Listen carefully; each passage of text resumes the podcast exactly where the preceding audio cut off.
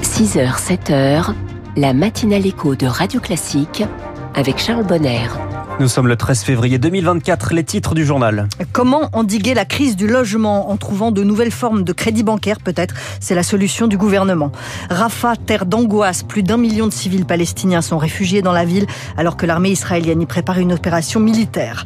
Et puis propagande, manipulation et fake news, la France dévoile un réseau de désinformation russe qui visait l'Europe et les États-Unis. Après ce journal, le Bitcoin dépasse la barre des 50 000 dollars. C'est le fait économique du jour. 6h15, la France de demain, ils installent les bornes de recharge dans tout le pays. Je reçois Alain Roland, le fondateur de Station E.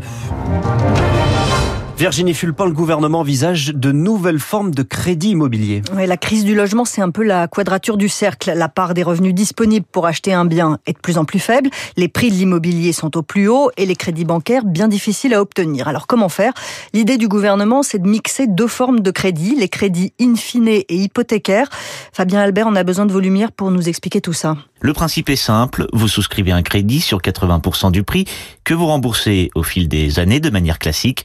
Les 20% restants demeurent sous forme d'hypothèque, vous ne remboursez que les intérêts et vous paierez le capital à la revente. Une pratique risquée et donc plus coûteuse.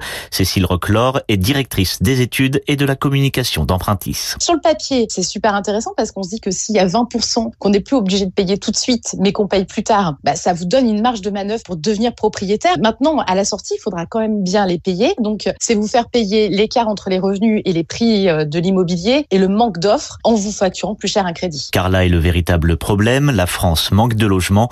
Spécialiste en la matière, Jean-Claude Briand dénonce un bricolage qui ne résoudra pas l'équation. Il peut rendre possible plus facilement l'accès au crédit, mais au prix d'un certain nombre de risques. Un accédant à la propriété qui se trouverait en difficulté de paiement ne risque pas de perdre son logement, alors que le crédit hypothécaire, il peut amener à ça. Chaque année, la France devrait construire 500 000 logements, objectif gouvernemental. En 2022, seuls 370 000 ont été mis en chantier, selon les chiffres du ministère de la Transition écologique. Les vols de voitures en forte hausse, plus de 70 000 en 2023, d'après les chiffres des assureurs, une augmentation de plus de 11% par rapport à l'année précédente. Avec ou sans vapoteuse, Elisabeth Borne de retour à l'Assemblée nationale ce matin. L'ancienne première ministre est redevenue simple députée, Charles Ducrot. Heureuse de revenir au travail, Elisabeth Borne se dit déterminée à faire mentir ceux qui la voyaient s'éloigner. L'ex-première ministre siégera en commission des affaires étrangères aux côtés d'Olivier Véran, qui fait lui aussi son retour comme député. Le président du groupe Renaissance à l'Assemblée, Sylvain Maillard, a prévenu ses troupes. Ils ont envie de soutenir le collectif, de porter des dossiers, d'aller au combat, raconte un député macroniste avec enthousiasme.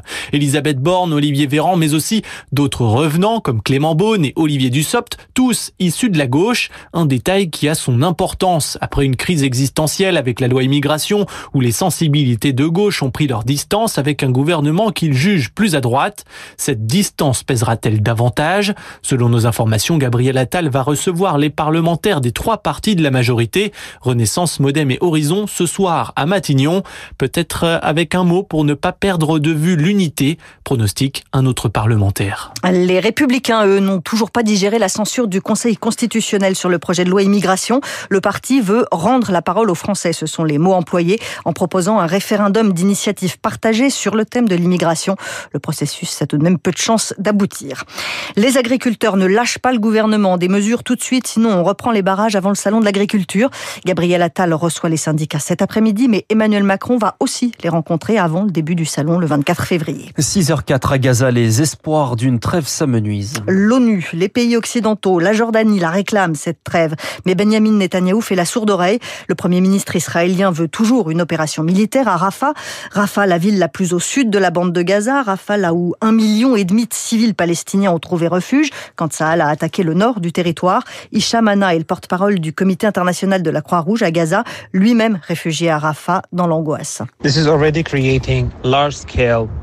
Cette menace d'un assaut crée une panique de grande ampleur, de la peur, de l'angoisse et encore plus de désespoir parce que les gens n'ont plus d'endroit où aller.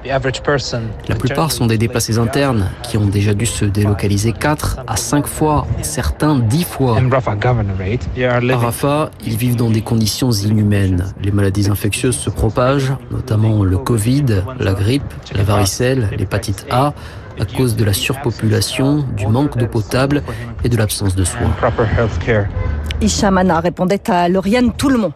Ouvrez les vannes et lâchez les fake news. La France a découvert un véritable réseau structuré et coordonné de propagande russe, un réseau qui cible les pays européens et les États-Unis. Le but, c'est de justifier la guerre en, Ukraine et de peser sur les élections à venir, que ce soit en Europe ou aux États-Unis.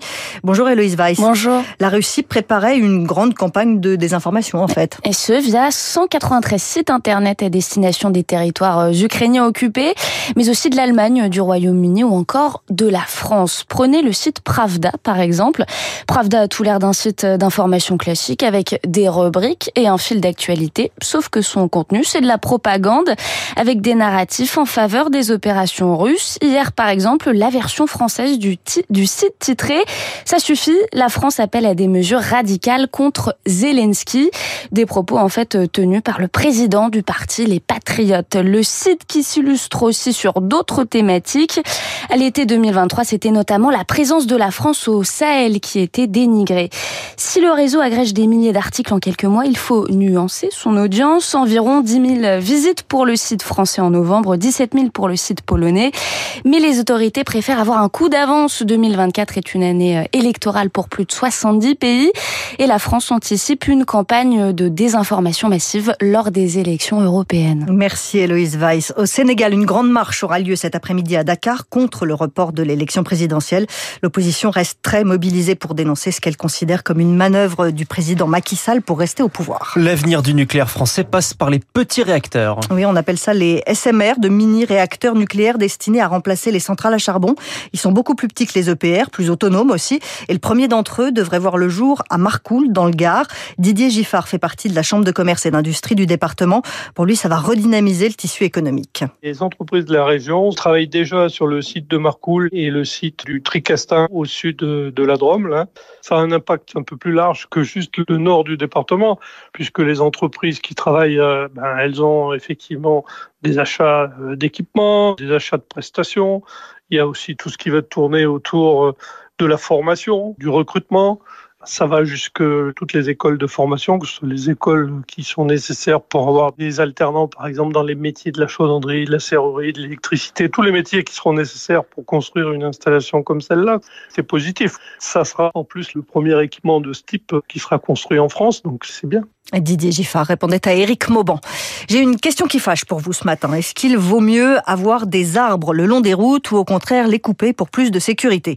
En Haute-Marne, le conseil départemental propose d'abattre 4000 arbres le long du réseau routier au nom de la sécurité routière, ce qui met en colère Chantane Pradine, déléguée générale de l'association Allée Avenue, Allée d'Avenir. C'est une vision qui est totalement dépassée. Il n'y a pas de corrélation entre riche patrimoine en arbres de bord de route et le niveau de risque dans un département. D'autres études montrent l'effet positif des allées d'arbres sur la perception de la vitesse, sur la prudence. Et puis aujourd'hui, on a des enjeux de changement climatique et de biodiversité. Et là, les allées cochent toutes les cases. Nicolas Lacroix est le président du conseil départemental de Haute-Marne. Il répond qu'il ne s'agit pas d'abattre des arbres par plaisir. En fait, on a beaucoup d'arbres qui cassent, des branches qui tombent. On a beau essayer euh, de les tailler, euh, on a des arbres aussi qui ont grossi en rive de route sur la bordure, mais immédiate. Hein. C'est-à-dire qu'à certains endroits, on n'a même pas la largeur d'un rétroviseur et ça devient effectivement particulièrement dangereux. Puis on sait aussi que l'accident est beaucoup plus grave quand vous avez ces barrières d'arbres. Donc euh, on est attaché à ces arbres, mais aujourd'hui les arbres sont malades et donc ça crée des déformations sur les routes, c'est ma responsabilité de mettre en sécurité les usagers de la route au Marnaise. Des propos recueillis par Marine Salaville. Un parc sans arbres, c'est plus simple le Parc des Princes est en train de devenir un sujet éminemment politique. Le stade appartient à la mairie de Paris. Le Paris Saint-Germain veut l'acheter, mais la mairie dit non. Le club menace d'aller voir ailleurs et la présidente de la région Île-de-France le prend au mot. Valérie Pécresse démarche en ce moment les maires franciliens pour voir qui serait intéressé. En attendant demain soir, c'est bien à Paris que le PSG affronte la Real Sociedad. C'est un huitième de finale aller de Ligue des Champions. Merci Virginie Fulpin. Il y a un grand dossier hein, dans le Figaro ce matin sur le déménagement ou non du Paris Saint-Germain du, Parc des Princes. Ce ne sera pas le, Stade de France, peut-être Montigny-le-Bretonneux. C'est évoqué Montigny-le-Bretonneux dans les Yvelines. Merci Virginie. Vous revenez à 7h. Il est 6h09.